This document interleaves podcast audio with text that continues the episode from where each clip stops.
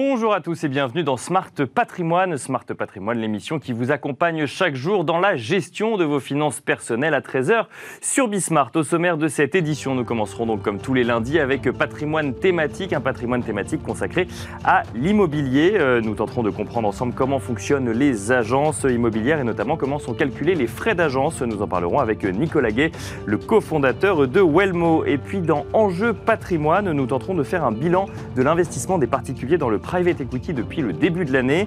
Si l'un des enjeux de l'année 2021 était de réorienter l'épargne des Français accumulée au plus fort de la crise Covid vers l'économie réelle et notamment via des investissements en direct dans des entreprises, qu'en est-il réellement en cette fin d'année? Nous en parlerons avec Grégory Soudjoukjian, directeur général de Rétores Finance. Bienvenue à vous tous qui nous rejoignez. Smart Patrimoine, c'est parti. Patrimoine thématique en partenariat avec l'Anacofi.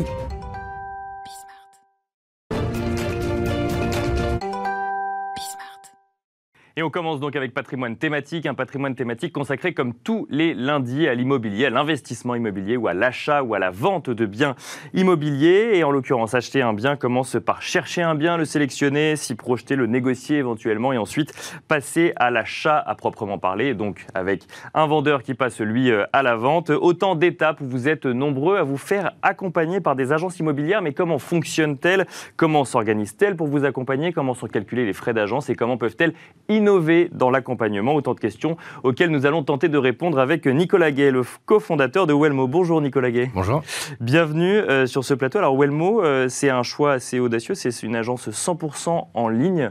Euh, pourquoi ce choix d'accompagner de, manière 100% digitale les, entreprises?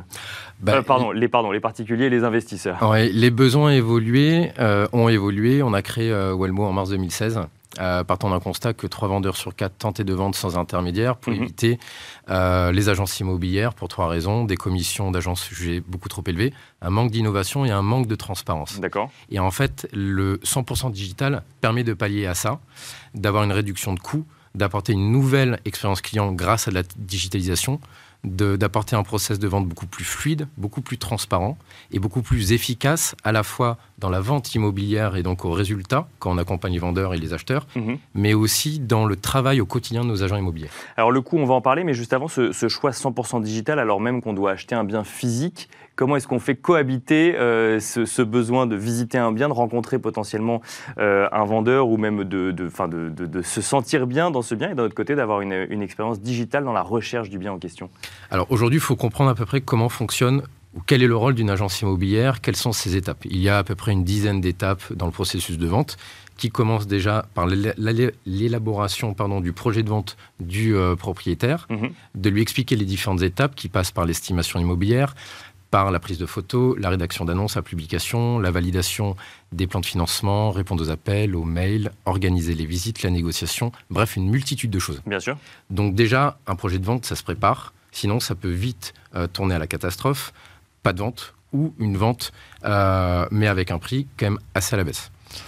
Aujourd'hui, pour faire une estimation immobilière, vous avez besoin de faire une étude comparative par rapport aux biens qui ont été vendus par le passé, par rapport à la concurrence d'aujourd'hui et par rapport à beaucoup de data. Donc tout ça, c'est grâce à le digital. On peut visiter un bien virtuellement. Aujourd'hui, nous ne sommes plus forcément obligés de se déplacer. Idem pour même, même quand on veut faire une estimation, quand on est un professionnel de l'immobilier et qu'on veut faire une estimation, là pour le coup, on est quand même obligé d'aller voir le bien. Alors vous pouvez voir le bien, mais vous pouvez le voir à distance, virtuellement.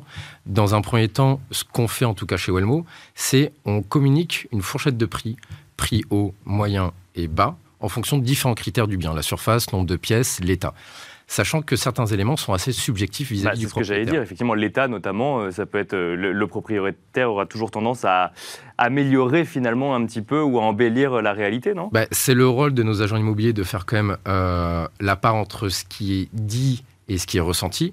Et donc, euh, à cet effet, on propose aux propriétaires de réserver un rendez-vous en ligne avec nos agents immobiliers pour faire une visio et pour affiner cette estimation immobilière-là. Donc toujours 100% digital, il n'y a personne qui se déplace dans l'appartement en question En tout cas, nos process sont organisés pour que nos agents immobiliers peuvent vendre un bien totalement à distance et déléguer les visites aux propriétaires. Sachant que souvent les propriétaires peuvent dire je n'ai pas le temps. En réalité, c'est de réceptionner les appels, les mails, filtrer, valider le plan de financement et organiser les visites. Maintenant, euh, non, vous n'avez pas forcément besoin de, vous déplacer pour estimer un bien immobilier.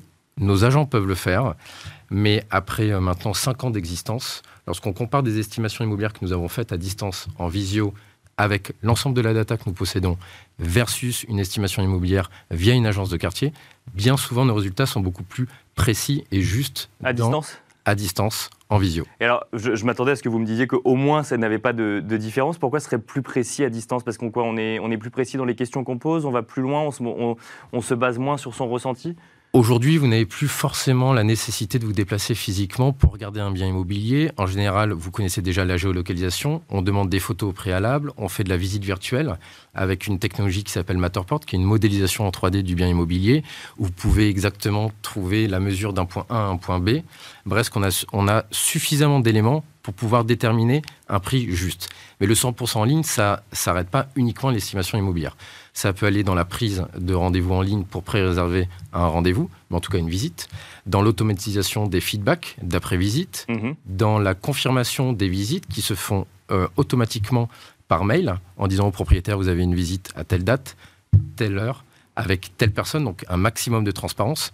Et en fait, la digitalisation permet déjà d'automatiser des tâches chronophages d'un agent immobilier.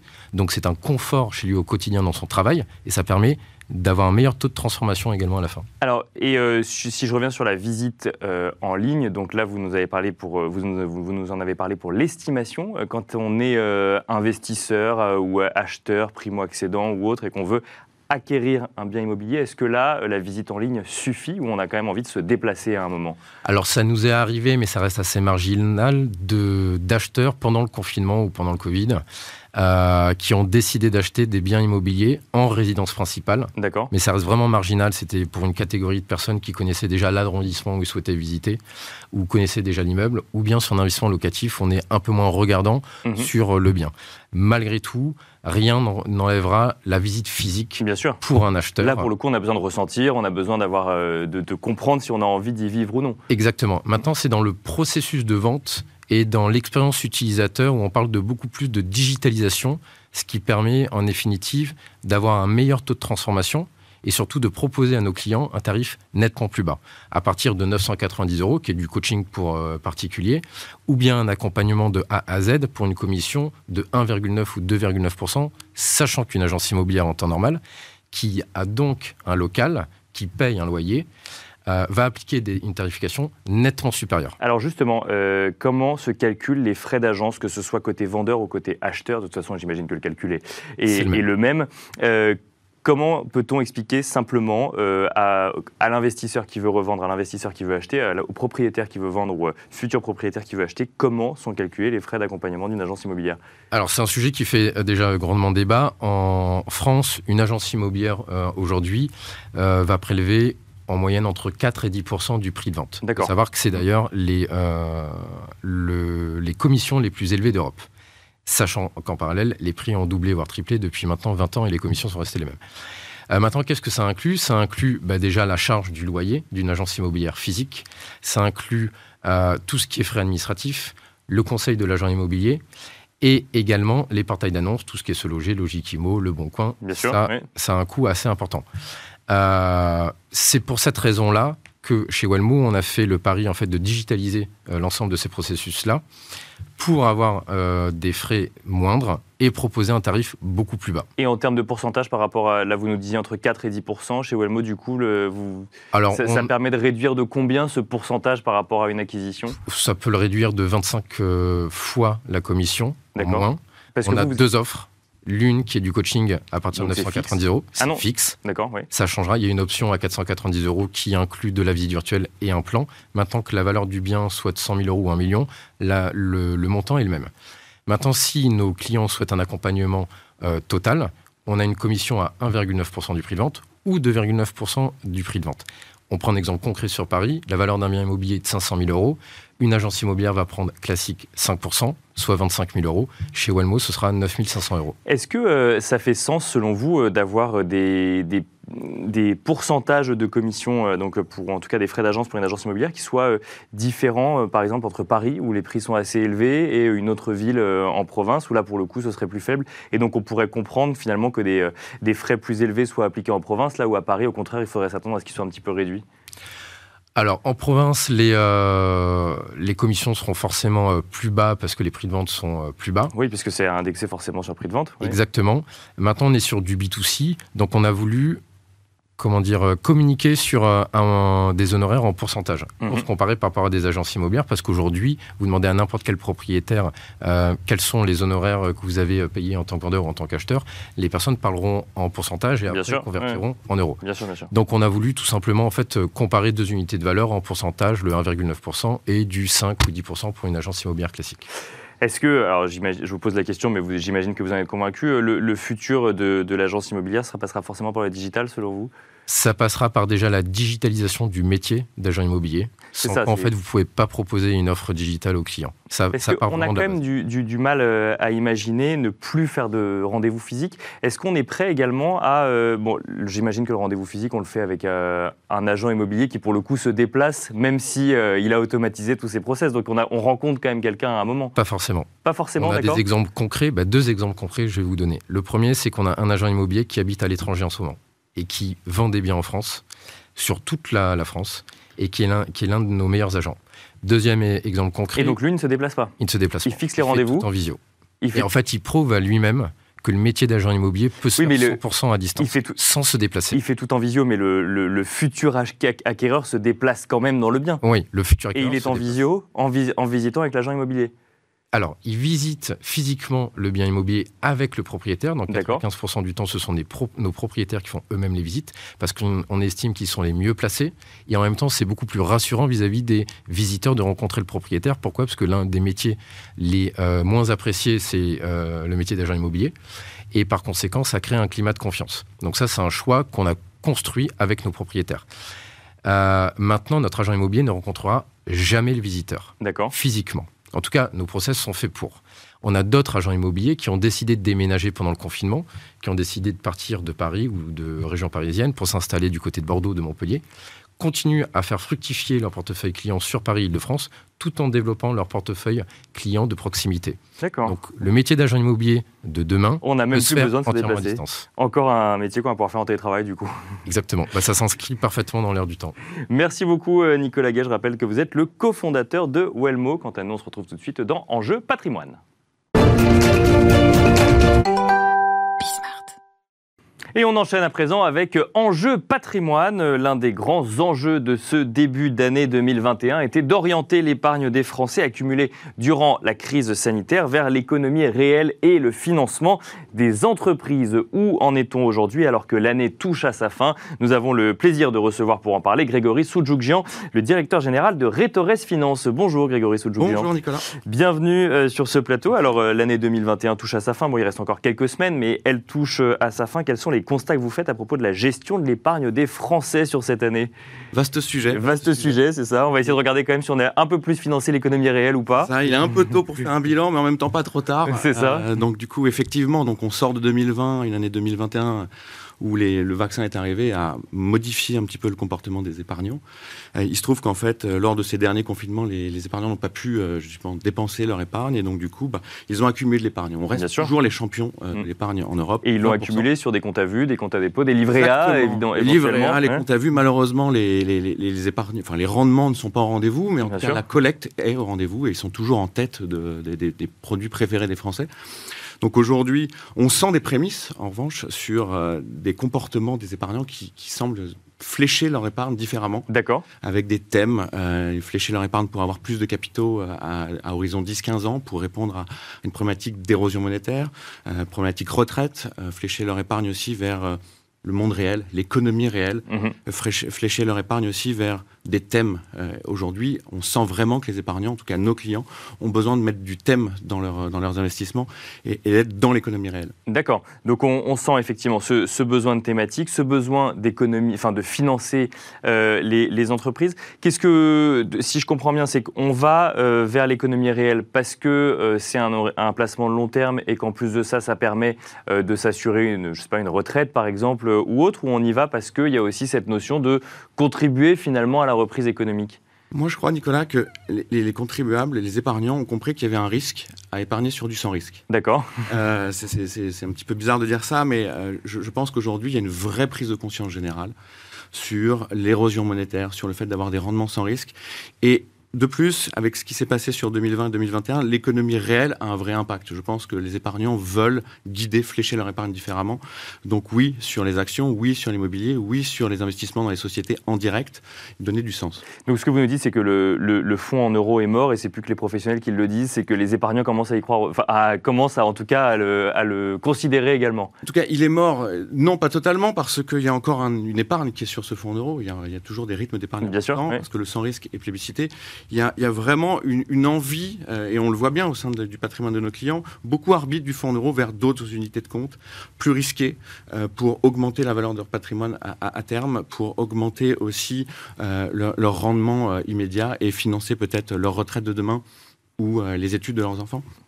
Donc oui, forcément, il y a, a aujourd'hui une prise de conscience que le fonds en euros, la structure du fonds en euros c'est des dettes souveraines. Or, mhm. vous a pas... Bien sûr, oui.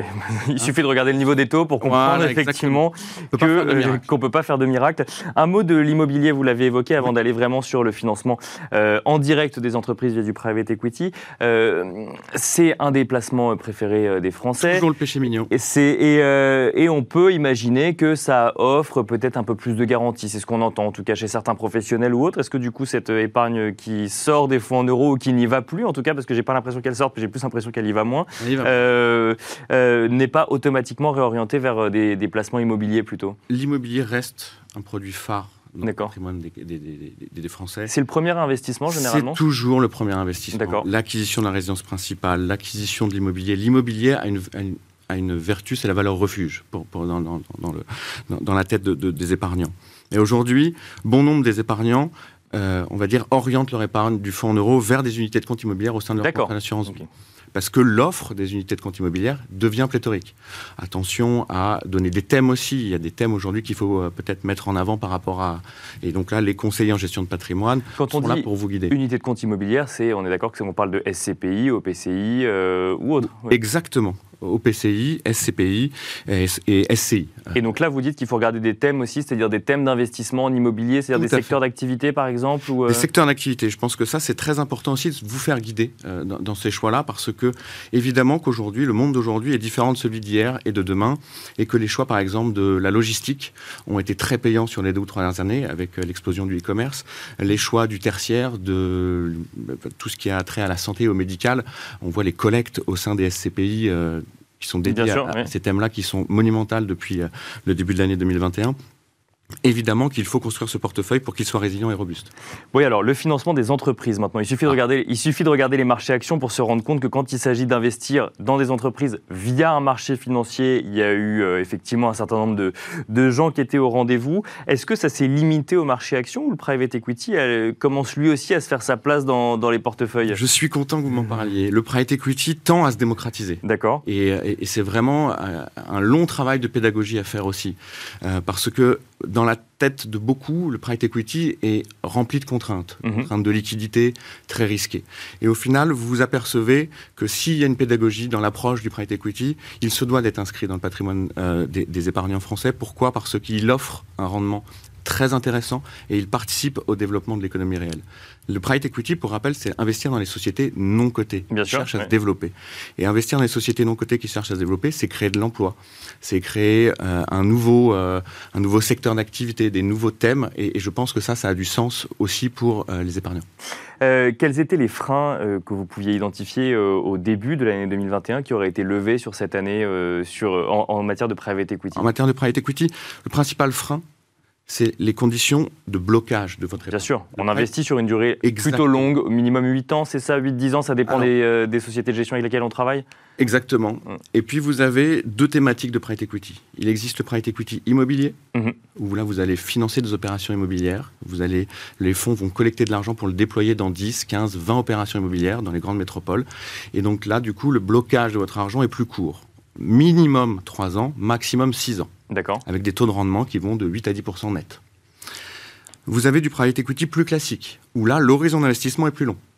parce que effectivement, vous devez investir dans les sociétés et cet investissement se doit d'être rentabilisé. Bien sûr. Donc là, les, les- les- les principaux freins qui étaient le blocage, ils y sont toujours parce que c'est entre 5 à 10 ans d'investissement, D'accord. avec des retours sur investissement qui sont néanmoins extrêmement impressionnants, entre 10 et 12% par an. Euh, si on veut investir aujourd'hui dans une entreprise, donc euh, il y a deux façons de le faire. On investit ou via un marché financier ou en private equity directement. On a cette idée de manière assez générale que les marchés financiers sont volatiles et donc Mhm. risqués. Euh, Est-ce que c'est cette même idée en matière de private equity, puisque finalement on n'a pas les graphiques sous les yeux toute la journée, on n'a pas parfois des, des unes sur le CAC 40 à 7000 points ou le CAC 40 qui chute drastiquement. Est-ce que la, que- qu'en est-il de la volatilité en private equity? Là aussi, vous avez raison, Nicolas, c'est que les freins ont été levés là-dessus, sur ce point-là. Les, les épargnants comprennent de plus en plus que le private equity contre un peu cette, cette turbulence de marché, cette volatilité des marchés. Parce que si vous choisissez bien les équipes de gestion, c'est une classe d'actifs qui, depuis des années, montre cette résilience. Et peu importe le cycle dans lequel vous investissez, le timing est important, oui, je suis d'accord. Mais en revanche, vous n'êtes pas tributaire d'une volatilité à un jour J ou à un mois donné sur une crise sanitaire, sur une crise de confinement, sur une crise obligataire. Vous êtes sur un temps plus long qui, du coup, a des vertus sur euh, justement cette, euh, cette volatilité. On investit dans quoi concrètement quand on investit en private equity? On investit dans des PME euh, françaises, dans des grandes entreprises également? On finance un projet particulier ou on, juste on accompagne hein, le projet plus général de, de l'entreprise? Alors, c'est une bonne question. Il y, a, il y a quatre grandes familles de private equity. Euh, il y a ce qu'on appelle le venture capital, où là, vous allez investir dans des sociétés qui sont presque en amorçage. Mhm. C'est extrêmement risqué. Donc à tout dé- au tout Au début tout du cycle, vie, euh, Voilà. de cycle de vie de l'entreprise. Exactement. C'est très risqué, avec des taux de, de- de- de chute importants, mais aussi parfois des très très belles histoires. Donc là, on cherche euh, le nouveau Google ou le nouveau Facebook. Ça, Exactement. ça et là, il faut être très vigilant et aller voir les spécialistes et aussi avoir une granularité dans vos investissements parce que c'est important qu'il y ait une diversification. On ne peut pas miser tout sur une société. Bien sûr. oui. Vous avez une deuxième grande famille qui s'appelle le, le- le- le- le- le LBO, Mhm. d'accord Une deuxième qui c'est la croissance et la troisième qui s'appelle le recovery, où là vous investissez dans les sociétés qui sont en difficulté et vous espérez, avec les financements que vous injectez, pouvoir retourner la société et la faire devenir de- désormais plus rentable. Les deux classes d'actifs les moins risquées sont celles que j'ai précitées en deuxième et en troisième, à savoir euh, le, le private equity de croissance et, de LBO. Qui sont, elles, du coup, euh, moins risquées parce qu'on est sur un rythme de croisière de l'entreprise. On n'est ni au début, ni potentiellement sur des difficultés. Et donc, euh, ça permettrait euh, d'avoir un petit peu moins de risques sur ces sociétés. Ça reste risqué quand même, le Ça reste risqué. Ce sont des sociétés qui sont matures, en tout cas qui ne sont pas en amorçage, qui ont des projets d'investissement, de projets de croissance externe, des projets de développement, d'acquisition. Et, et aujourd'hui, vous investissez dans des sociétés qui sont déjà établies, moins Mhm. risquées certes. Néanmoins, vous investissez sur des actifs risqués dont les capitaux ne sont pas garantis. Vous nous avez parlé de thématiques euh, d'investissement également, ou en tout cas, les, euh, on, veut choisir une thématique. Il y en a une, moi, qui me vient en tête, qui est même plus forcément une petite thématique ou une thématique et qui tend à, euh, à devenir la norme dans l'investissement. C'est tout ce qui est investissement socialement responsable ou investissement à impact, effectivement, puisque selon les termes envisagés, les réalités ne sont pas exactement les mêmes. Euh, C'est quelque chose dont vous avez, vous avez vu cette montée en puissance encore sur l'année 2021 sur ces sujets-là? Incroyable. Ouais. Ça ne peut pas être. euh, Du point de vue même des investisseurs Ah, tout à fait. une demande des investisseurs Une quand ils passent euh, la porte de, de, votre bureau qui vous disent maintenant je veux faire de l'ISR Tout à fait. C'est- une demande aujourd'hui. Alors, et, et c'est pas une question de génération. Euh, euh, c'est pas qu'une génération de, de la nôtre. hein. Bien sûr. C'est oui. aussi celle de nos parents et de nos grands-parents qui nous disent je veux un monde meilleur demain, je veux être sûr que les sociétés dans lesquelles j'investis, j'investis pardon, les fonds dans lesquels j'investis raisonnent avant d'investir et veulent donner un impact. Donc oui, vous avez les labels ESG, vous avez les labels ISR, vous avez aussi aujourd'hui des plateformes qui vous donnent accès à des investissements qui sont en accord à 100% avec les accords environnementaux, Mhm. où vous avez euh, exactement l'impact de votre euh, investissement à l'instant T.